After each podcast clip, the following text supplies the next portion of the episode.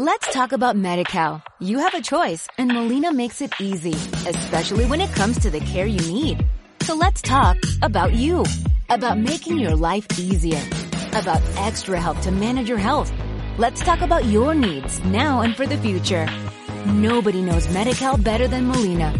It starts with a phone call. Call 866-420-5330 or visit meetmolinaca.com. Let's talk today.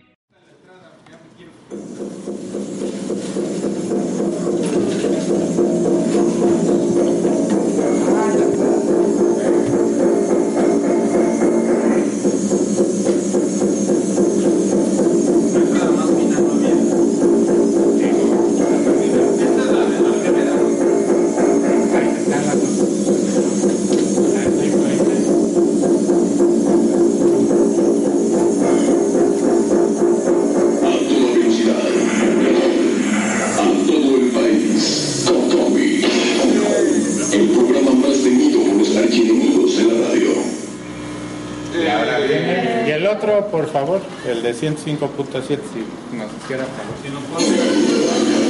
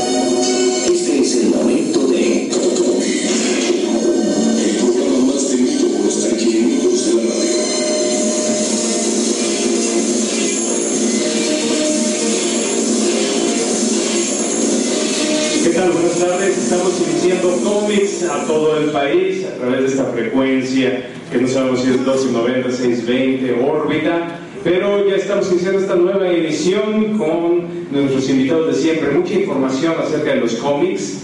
eh, tenemos esta semana, lástima se nos fue el fondo, el fondo de baja se cortó, pero tengo aquí a mi lado a nuestro colaborador Martín Arceo Martín. Buenas tardes, ¿cómo estás? Muy feliz de estar con todos los amigos, qué bueno que estamos aquí reunidos esta noche. Muchísimas gracias, estamos de tarde, estamos transmitiendo. Está con nosotros Ricardo Quechua. ¿Cómo están amigos?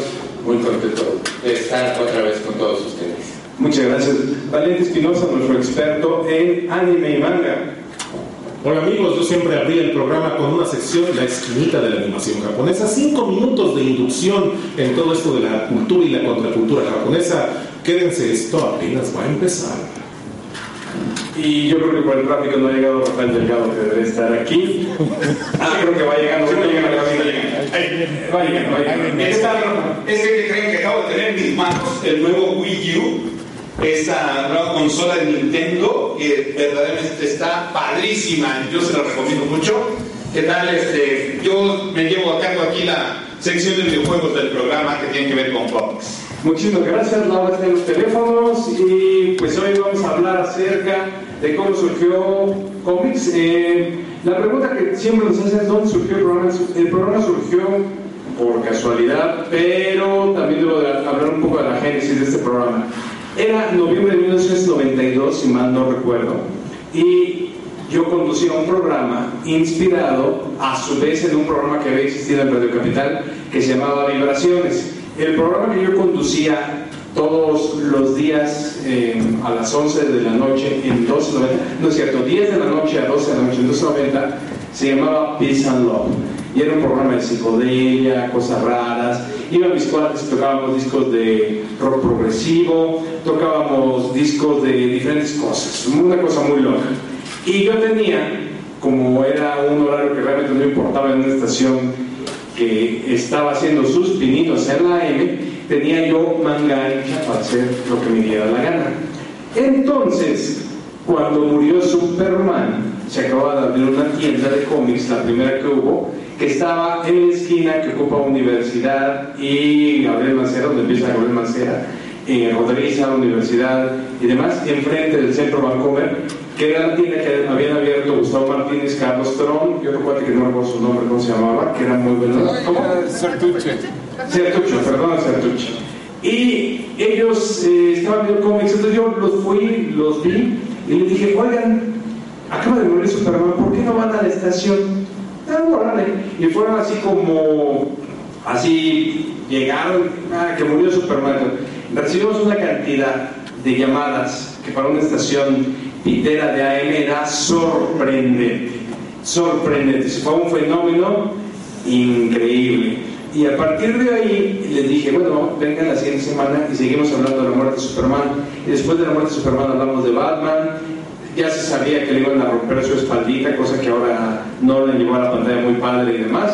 Y el programa continuó primero sin ser programa, sino siendo el especial de cómics que pasaba dentro de Pisarlo.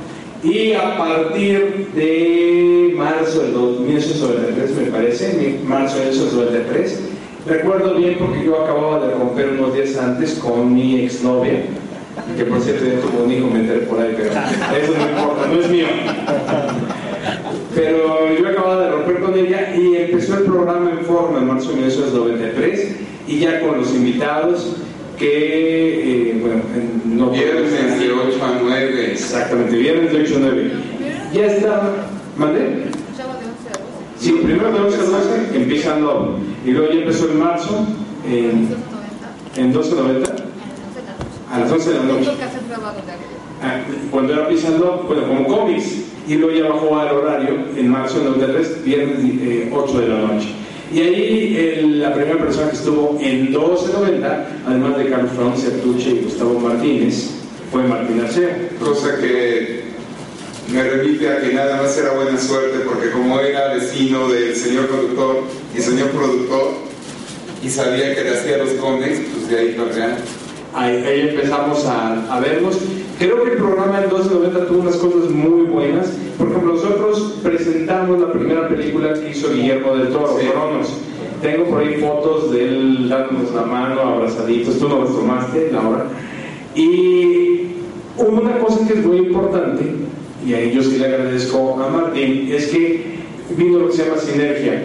El programa estaba en 1290 y luego Martín nos contactó con Carlos eh, Jiménez. Con Paco Paco Jiménez. Paco Jiménez. Porque yo estaba trabajando en el grupo editorial Y a partir de ahí, Paco ya nos apoyó con toda la cuestión logística de los cómics y demás.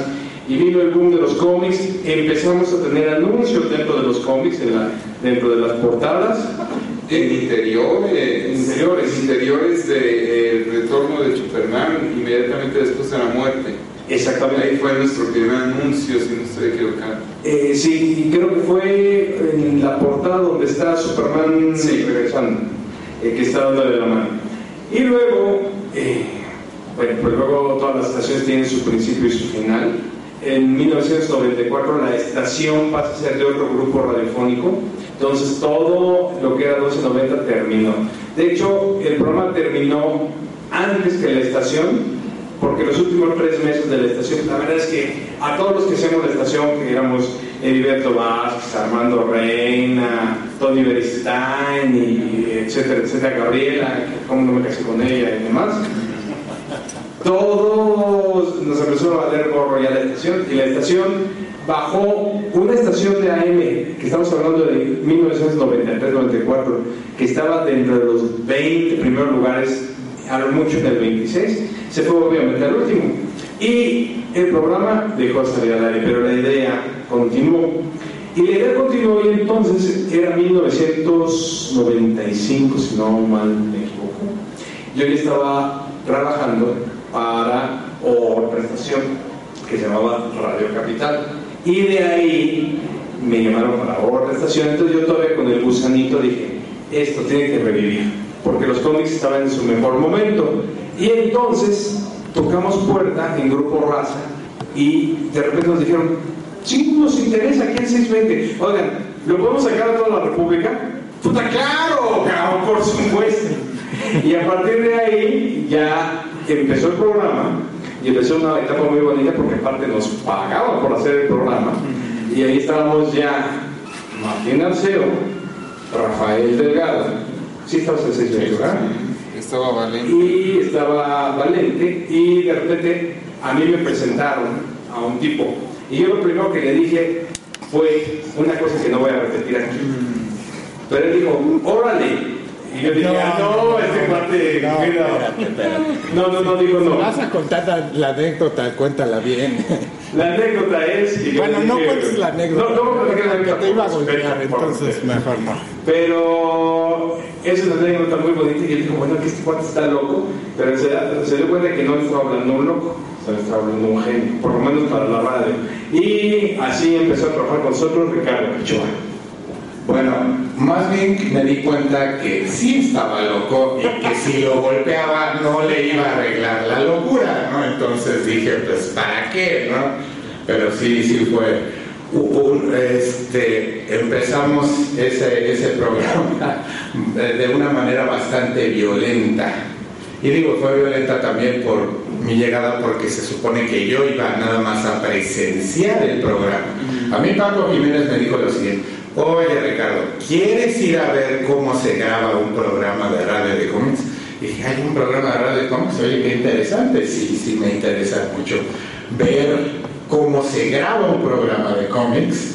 Eh, llegué a la, estación, entré a la cabina, Paco me empujó, cerró la puerta detrás de mí y, dijeron, oye, ya empezó el programa y yo, a ver, es- espérense, yo nada más vengo aquí a ver, no a participar. Y aquí el estimadísimo compañero, pues, como recibe a todo el mundo con improperios, ¿verdad? Que, que uno ya que te conoce sabe que pues si utilizas improperios es que, te- que le caes bien Fue la famosa fórmula de, oye, si quieres ser mi amigo. Sí.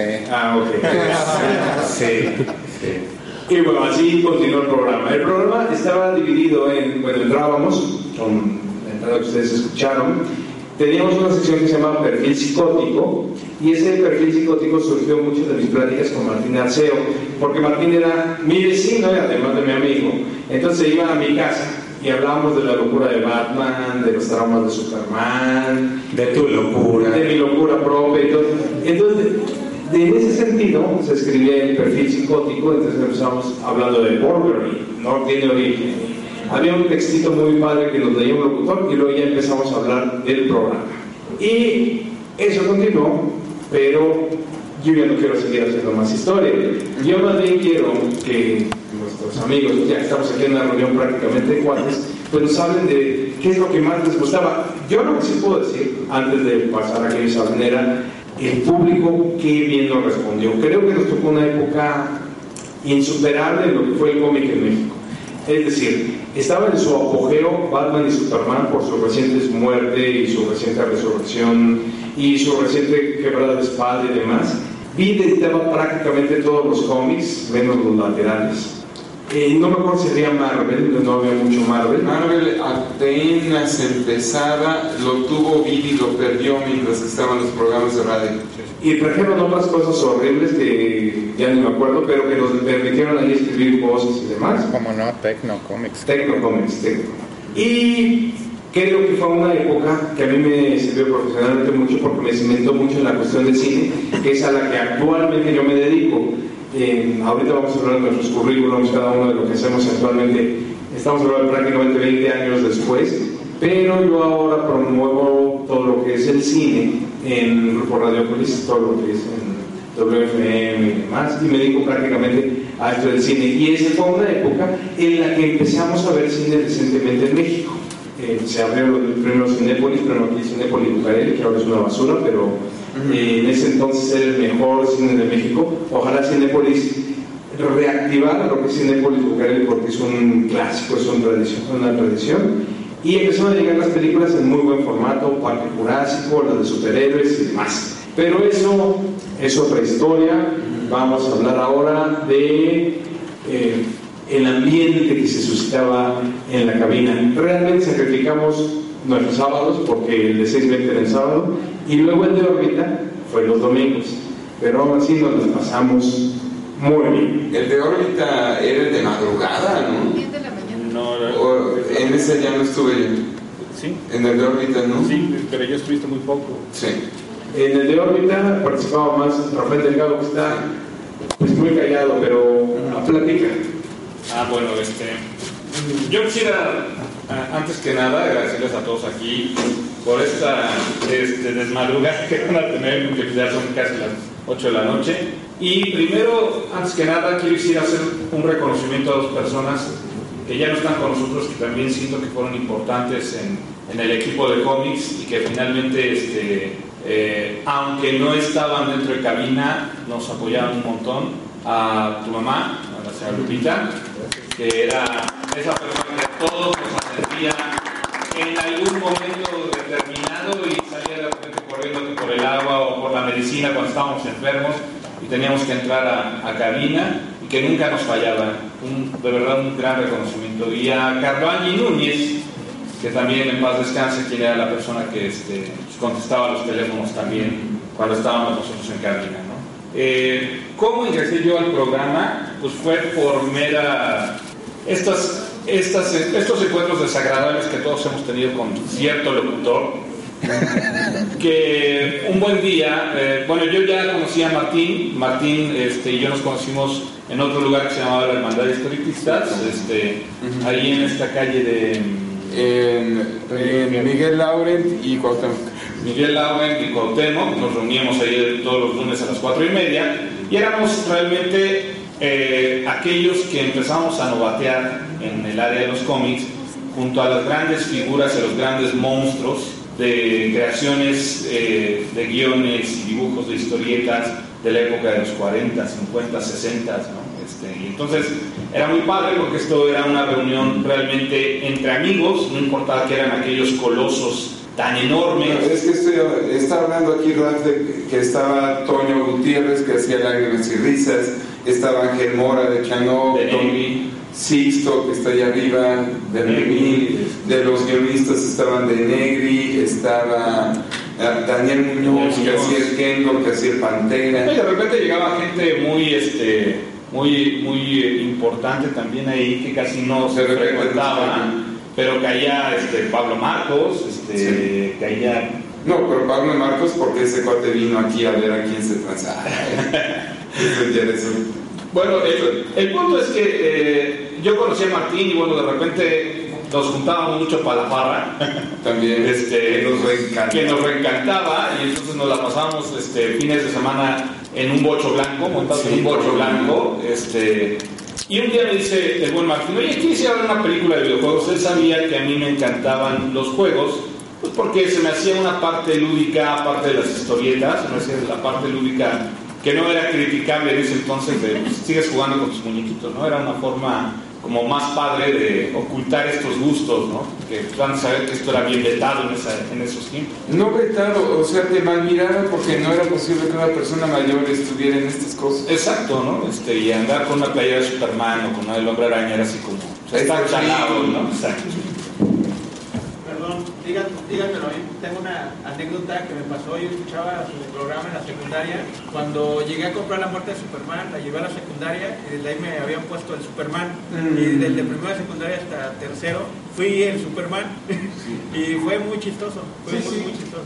Sí, lamentablemente, digo, este, eh, una de las consecuencias padres que tuvo este programa, pues es haber llegado a reunirnos aquí casi 20 años después y ver todos estos cambios generados, que ahora sí se toma muy en serio este, este tipo de actividad, que muchos de, de los que nosotros este, éramos profesionales en ese momento este, no éramos muy tomados en cuenta. No lo habríamos concebido. Exacto. Un evento como este, en el momento en que Salvador empieza con cómics en 1290, sencillamente no era inconcebible. Exacto. Olvídate. Sí, no, no, era, era algo totalmente distinto. Y aquí, el punto es que en una farra me dice Martín, oye, ¿no quieres ir a ver una película este, de, de, de videojuegos? En ese tiempo estaban estrenando Mario Bros. con Ah, este sí, señor, sí, este, Bob Hawkins. con Bob Hawkins, que es horrible la cosa esa. Pero tengo mucho aprecio porque ahí este, pude entrar a la sala, estábamos buscando un asiento y de repente se para un tipo enfrente de mí, y me empieza a decir majadería y media.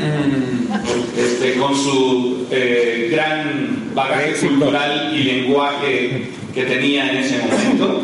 Este, y lo que yo creo que el tipo quería era que yo le respondiera de alguna forma pues poco convencional o agresiva, ¿no? Lo cual este, a mí se me ha dado mucho el manejar eh, el sarcasmo y entonces me empecé a reír y le empecé a contestar lo que él me estaba diciendo, ¿no? Entonces nos reímos este, y me dijo, oye, me caes muy bien, ¿quieres entrar en un programa de, de cómics en la radio? Y yo, pues sí, este, yo no tengo inconveniente, no sé, no sé exactamente qué hacer, pero, este, pero adelante. Y desde entonces duré dos eh, épocas con el programa de cómics, que fue la primera en Radio 620, cuando inició, y luego en órbita 105.7 hasta que terminó. la- y, me la pasé, la verdad, muy bien. Este, eran, eh, pues eran realmente pláticas de cuates, ¿no? Era sacar todo ese free que traíamos adentro y la necesidad de comunicarnos con alguien que, que entendiera el mismo lenguaje que manejábamos, ¿no? Precisamente por este, esta connotación de, de ser como nerds, porque bueno, en ese, en ese tiempo No, es que nosotros éramos indefinidos, en el sentido de que no teníamos una definición. Yo siempre fui definido. Uno que es heteroflexible. Exacto. Y este tipo de cosas era lo que pasaba en la, en la cabina, ¿no? Este, empezábamos a platicar, cada uno aventaba una broma, otro decía algo por ahí y bueno, este, poquito y no se la acababa porque todos lo empezábamos a chotear. Y era realmente pasar un fin de semana con amigos, entre amigos, y la verdad es que yo en ese momento no medía la consecuencia de lo que estábamos haciendo porque para mí era reunirme con mis cuates, pasármela bien, este, hablar de, de esas cosas que en la semana no podías hablar con la gente normal, ¿no? Entrecomillado. Es que en ese de antes tampoco habríamos concebido internet. Sí, no, no, no. Era teléfono y se acabó y empezaba a haber fax. Sí, claro. Y este, obviamente los medios de comunicación no estaban tan abiertos. Eh, era un gran logro de repente cuando nos pasaban cuántas llamadas este, llegaban del interior de la República ese día sábado que estábamos en cabina. Y era en raza. En raza, en cadena raza. Y era impresionante saber cuánta gente era la que estaba oyendo, ¿no?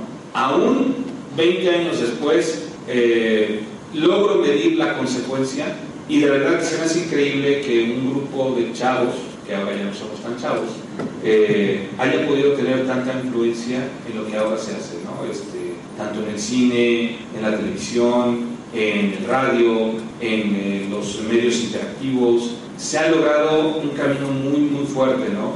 Y de- debo reconocerlo con toda honestidad, si este programa no hubiera existido, pues a lo mejor muchos de nosotros ni siquiera estaríamos aquí y seguiríamos igual perdidos en, en otro momento y en otro lado. Y ahora, el estimadísimo Valente, ¿cómo llegaste tú a, a- a- a la banda de locos? Bueno, pues en esa época estaba también la influencia de la animación japonesa muy fragmentada. Encontrabas, eh, te ibas a un tianguis, a un mercado sobre ruedas y de pronto entre los juguetitos encontrabas un lapicero con un característico dibujo que hoy le llamamos estilo manga, estilo anime. Luego encontrabas un, otro souvenir por acá con un dibujito. Eran fragmentos, era la pedacería que de alguna forma llegaba porque se veía bonito, se veía atractivo. Y entonces, pues no había nada más, no había un punto de información donde te dijeran, esto es tal personaje, la serie se llama tal, su autor es tal. No había nada que contestar el qué, cómo, quién, por qué y de dónde. Entonces me di la tarea de pues recorrer, recorrer las tiendas de cómics buscando más de estos elementos que me dieran más pistas de esto que era tan atractivo pero tan, tan fragmentado y bueno, tan la obsesión que formé un fanzine con un grupo de trabajo y empezamos a publicar el fanzine Domo. En ese entonces empezábamos a contactar con información. Uno de mis colaboradores, Rolando Cedillo, tenía un muy sólido internet, trabajaba en Digital Equipment y a partir de ahí él conoció y tuvo contacto con muchos empleados de Digital en Japón y de ahí se empezó a dar la vena de la comunicación. Estábamos formando nuestro fanzine, presentándolo en tiendas de cómics y en una de esas, este, oye, pues hay un programa de que hablan de cómics, ¿por qué no vamos y, lo presentamos? Entonces, pues yo llegué este, con, con, aquel productor extraordinario, creo que fui el único al que no me recibió a groserías. y entonces le dije, pues mira, este, pues ahí le hice unas anotaciones, mira, si quieres decir de esto, es la revista, ya hablamos de esto, y me dijo, no, no, no, no, lo vas a presentar tú. Entonces yo tratando de dominar mi natural este, timidez, entonces me puse el micrófono y empecé y hola, ¿qué tal? Buenos días, esta es la revista Domo, hablamos de este tema y empezó. Entonces yo pensé que, bueno, ya, done deal, asunto hecho, muchas gracias. No, no, no, no, vente el próximo sábado. Ah, bueno, ok. Y a partir de ahí se empezó a formar porque pues yo era la parte, el tema exótico del programa. Estos temas asiáticos, esta cultura japonesa que no estaba siendo cubierto en el programa. Entonces me volví en el accesorio exótico, curioso, era la, pincelada que le hacía falta. De pronto yo le daba también sugerencias a Salvador, oye, ¿por qué no usas este eslogan? La, la cómics la fantasía que tu realidad necesita, la dosis de fantasía que tu realidad necesita. Y todavía no me ha pagado ese eslogan, yo los vendía muy caros, porque sí me quemaba el poco pensando. Entonces me integré, entonces me dijo, mira, vas a, tú vas a abrir el programa. Son cinco minutos en, ese, en esa esquinita de la animación japonesa y pues yo muy militar, bueno, son cinco minutos, hago cinco minutos, doy unas notas rápidas, doy una reseña, anuncio mi fanzine y ahí se empezó a crear un círculo virtuoso que fui parte. Entonces después me integraba en el resto del programa, pues este, con comentarios, bombardeando momentáneamente, este, parodiando Star Wars también. Eh, entonces íbamos poniendo la sal y la pimienta, luego también me tocaba recibir llamadas y pues se nos acumulaban un montón de, comunicados y se hizo esta, este club, este club de, de amigos, como ya lo dijeron, que todos teníamos algo muy común, pasión por nuestros temas. Todavía recuerdo en IMER los locutores que pues trabajan de locutores, que son no, son, no son más que orfebres de la palabra, y mira, tienes que hablar de esto, y bueno, pues no lo domino, pero pues a ver, aquí hago una revista y lo leo. Nos veían llegar y decían, ustedes vienen pero bien armados, traen ustedes un bagaje de información, y además luego que ni la leen, o sea, ustedes ya se lo saben, y lo, es esa pasión que le transmitíamos al público, es esa atracción de oídos que lográbamos, pero era en función de eso, de que era pasión. Surgieron otros programas en mi apreciación personal, salvo que aquí el productor extraordinario me lo, me lo desmitifique, pues una cadena radial que depende de una televisora, pues también empezó a lanzar su programa, pero igual, maquiladores, es decir, mira, aquí están nuestras voces y que hablen del tema. Y son cuates que pues ni les interesaba, o sea, eran locutores formados con tal vez una, una preparación muy amplia y de pronto métete y clávate en este tema Luego en una ocasión por ahí se nos ofreció que les produjéramos el contenido, pero nosotros no nos acercábamos ni un 10 metros al micrófono. Era para que ellos se lucieran, entonces también hubo esa dignidad de decir, no, gracias, y seguimos con nuestro emprendimiento. Entonces eso fue lo que yo vi desde mi esquina y ya nada más para redondear el último día del programa, yo fui el que estuvo en el último programa, porque llegó, sucedió algo que ya dirá Salvador si, si es conveniente eh, decir, no hubo programa ese día, yo me presenté, vi que los demás no se presentaron, mi forma de despedida, yo llevaba siempre un repertorio musical. Entonces el, el, operador de la cabina dijo, bueno, te pongo tus roles. Y esa hora la llené con música de animación japonesa. No hablé, no hablé el micrófono, solamente fueron rolas, lo cual lo identificó inmediatamente todo el público dijeron, ah, órale. Y a partir de ahí, cómics cayó su voz. Desafortunadamente cayó su voz, pero siguieron otras cosas muy vigentes, cada quien siguió haciendo cosas en los medios y pues las cosas cambian, nosotros crecimos, ya todos mis compañeros tuvieron hijos, menos yo porque como de los muertos yo soy impotente, pero lo importante es que quedó un gusanito ahí y muchos medios han tratado de replicar eso que es el programa de cómics. Pero no lo han podido hacer porque yo debo apreciarme de una cosa. La verdad es que yo no sé mucho de cómics, pero ellos sí sabían mucho de cómics y ellos eran los que llenaban las ondas gercianas con esa pasión, con ese amor tan grande que tenían. Llegamos incluso a tener también los expertos en Los Simpsons, cuando Los Simpsons estaban en su pináculo. Presentamos premieres exclusivas. Tuvimos en cabina a gente muy importante. Tuvimos gente en nuestros eventos, como por ejemplo a este cuate que hizo Spawn, este, Todd McFarlane, al que inspiró a Spawn y demás. Entonces creo que sí fue un buen camino, pero Los primeros que los actores de doblaje. nosotros lanzamos a los actores de doblaje al, al micrófono, a que la gente lo conociera. Antes los actores de doblaje se quedaban en su cabina, ahora son unas superestrellas. Y eso fue gran parte porque los invitamos al programa. Tuvimos un programa con Bart y con Homero, haciendo las voces. miedo. Y tenían mucho miedo, ¿eh? Decían, pero no, yo te entrevisto como si fueras Bart Simpson. Y tuvo mucho éxito. De que no les preguntaras qué capítulo era, porque no se lo sabían, que era un gran mito también, que en un momento nosotros descubrimos, ¿no? Porque les preguntabas, oye, cuando hiciste Don Barredora, que era la canción que todo el mundo le pedía a, a Humberto Vélez, y Humberto Vélez nos decía fuera del aire, es que no me pregunten en qué capítulo hice tal que, porque no tengo ni la menor idea de lo que voy a decir. Entonces, este, lo de Don Barredora me lo sé porque la tengo muy pegada. Es más, tú la cantaste con él para que se acordara, para que se acordara de, de cómo era la letra. Y, este, y eso era uno de los grandes mitos. Nosotros siempre pensábamos que la gente de doblaje se sabía todo lo que hacía, ¿no? Y no es cierto, o sea, ahí nos explicaban cómo entraban a cabinas este, eh, muy seguido y que hacían su diálogo y de repente se volvían a salir a hacer otra cosa que tenían por ahí, otra serie, etcétera, etcétera. Entonces también aprendimos mucho de las cosas y desmitificamos muchas de, las, de, los... eh, de los argumentos que nosotros mismos habíamos creado alrededor de esta cultura, porque bueno, pues es una cultura muy padre que es la del cómic, ¿no? Este, eh, en- aprendimos muchas cosas también, incluso este, muchos de los que eran nuestros grandes ídolos se vinieron abajo también, ¿no? Porque pues, les veías como que el lado humano a las cosas, ¿no? Este, siempre fue muy interesante todo este tipo de, de- de aprendizaje que hicimos durante estos tres años. Y conocimos gente muy interesante además. Una cosa que sí quiero llamar mucho la atención es cómo hicimos un crossover de un medio necesariamente impreso al lenguaje de la radio y es que esa es la gran magia de la radio, cómo puedes ir de un universo a otro y puedes lograr una producción que se vea supermillonaria cuando realmente le metiste tres pesos, porque son las habilidades de cada uno lo que te, lo que te lleva a través de la radio, De- de- a través de los universos. Y eh, creo que en ese sentido el programa tenía, para lo que eran los 1990, un nivel de producción muy grande. Los que estuvieron aquí y escucharon la entrada.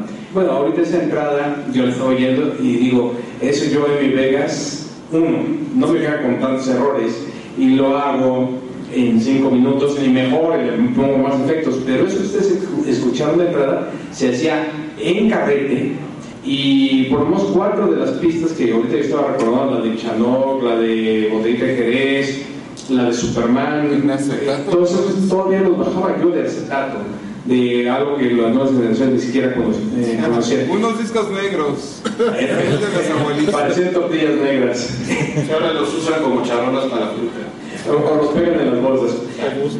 Pero antes para nosotros era el instrumento de trabajo y eh, realmente ya volviendo a la entrada, teníamos unos niveles de producción para ese entonces, 1993, muy, muy, muy avanzados.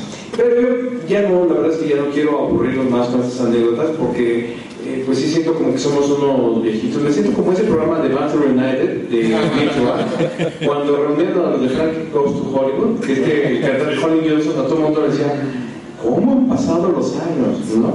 Sí. Y bueno, o sea, yo sé que ustedes no son ex, pero... A mí me cayó que cuando vi a Axel Rose cantar otra vez, y dije, híjole, ya estoy bien. Y después cuando en cabina confundimos a Alex Ross con Axel Rose y que quemón, ¿no? Pero que, que pone al aire, pero bueno. Eh, quiero pasar a que ustedes nos hagan preguntas, pero quiero decirles primero que nada la respuesta a la primera que me van a hacer. Tenemos programas grabados, sé que hay gente que tiene la colección completa de todos los programas grabados. Yo en lo personal tengo uno o dos eh, por ahí en cassette, Tengo las entradas y las salidas en grabadora de carrete, pero como no he conectado mi grabadora de carrete y no tocó bajar eso al, al sistema ahora que se usa de la computadora, no, no, este, no está disponible. Pero en cuanto a eso, pues yo sí les pediría que los que tengan material lo empiecen a subir a YouTube. De hecho, alguien en YouTube, lo agradezco muchísimo, subió mi primer programa cuando yo estaba en radioeducación años antes de estar en Comics, cuando estaba haciendo rock en la urbe y estaba presentando a Radio Carolina. A Radio Carolina. Yo les, les voy a contar una anécdota bien vaciada. Yo salí graduado de la Escuela Nacional de Artes Plásticas en 1989. El, ese programa, si lo pueden escuchar, para mí, para mí personalmente es súper importante porque ahí están dos de mis más grandes amigos. Uno es Salvador Solín, que es el que conduce eh, este programa, y el otro es eh, el maestro que yo tuve en la escuela de fotografía y quien era secretamente a voces el solista de Radio Carolina. Y entonces en ese momento están los dos ahí este, platicando eh, Mauricio Rivera, se llama este maestro, y eh, hace algunos meses tuve mucho gusto de, encontrármelo, abandonó el rock and roll este, completamente porque él estaba en ese momento cuando llegó también el movimiento del rock en tu idioma aquí en México, y este, yo le decía, oye Mauricio, pero ¿cómo quedó Radio Carolina, no? Este, yo me acuerdo de aquellas farras que nos poníamos impresionantes en la escuela, ¿no? Este, y me dijo, bueno, pues lo decidí dejarlo por, por la docencia. Y cuando escucho a estos dos personajes tan entrañables en mi vida, pues no saben, salté de alegría, ¿no? Este, le llamé a mi esposa y le dije, corre, corre, mira, es que es el programa de Salvador y está entrevistando a Mauricio, ¿no? Este, y la verdad es que se me hizo una cosa muy padre, muy coincidente también, este, cómo de alguna forma tenía yo que engranarme en esta, en esta parte del universo donde tenía que conocer a estas dos personas. Es una cosa, un detalle que se me hizo muy padre al conocer esa grabación. Otro, otra anécdota que quiero compartirles, cuando me estuve integrando en el programa, dije, bueno, ya hablé de, de, de, cosas de Japón, de manga, de anime, y de pronto estaban despepitando el tema de Star Wars. Dije, bueno, vamos a sacar un chiste lateral, y uno de esos fue, ¿se imaginan cómo sería el baño de la cantina en el episodio de Star Wars, habiendo alienígenas de todas las topologías, de todas las formas, qué demencial sería un baño así en, una cantina de esa. Pero bueno, también dentro de muchas sugerencias técnicas, luego Salvador me decía, oye, ¿cómo podemos guardar el programa? El CD era lo de hoy, apenas se podía empezar a almacenar, pero yo le decía, bueno, es que va a ocupar mucho espacio. Yo estaba consciente de que esos medios se van degradando muy rápidamente. Hoy te tengo otra solución. Si pudiéramos orientar una muy sensible antena de radio a algún objeto a seis años luz, podríamos volver a escuchar esas señales que estén de regreso. Y a veces hay solución para todo, menos para hablar. Y sería muy bueno porque los primeros programas se perdieron irremediablemente. Tenemos algunos grabados, eh, Laura creo que tienes unos de 1290 al aire, pero los primeros primeros ya están fuera, fuera del aire. Pero a ver, ¿alguien tiene preguntas antes de pasar los regalos o pasamos directamente a los regalos? Let's talk about MediCal. You have a choice and Molina makes it easy, especially when it comes to the care you need. So let's talk about you, about making your life easier, about extra help to manage your health. Let's talk about your needs now and for the future. Nobody knows MediCal better than Molina. It starts with a phone call. Call 866-420-5330 or visit meetmolinaca.com. Let's talk today.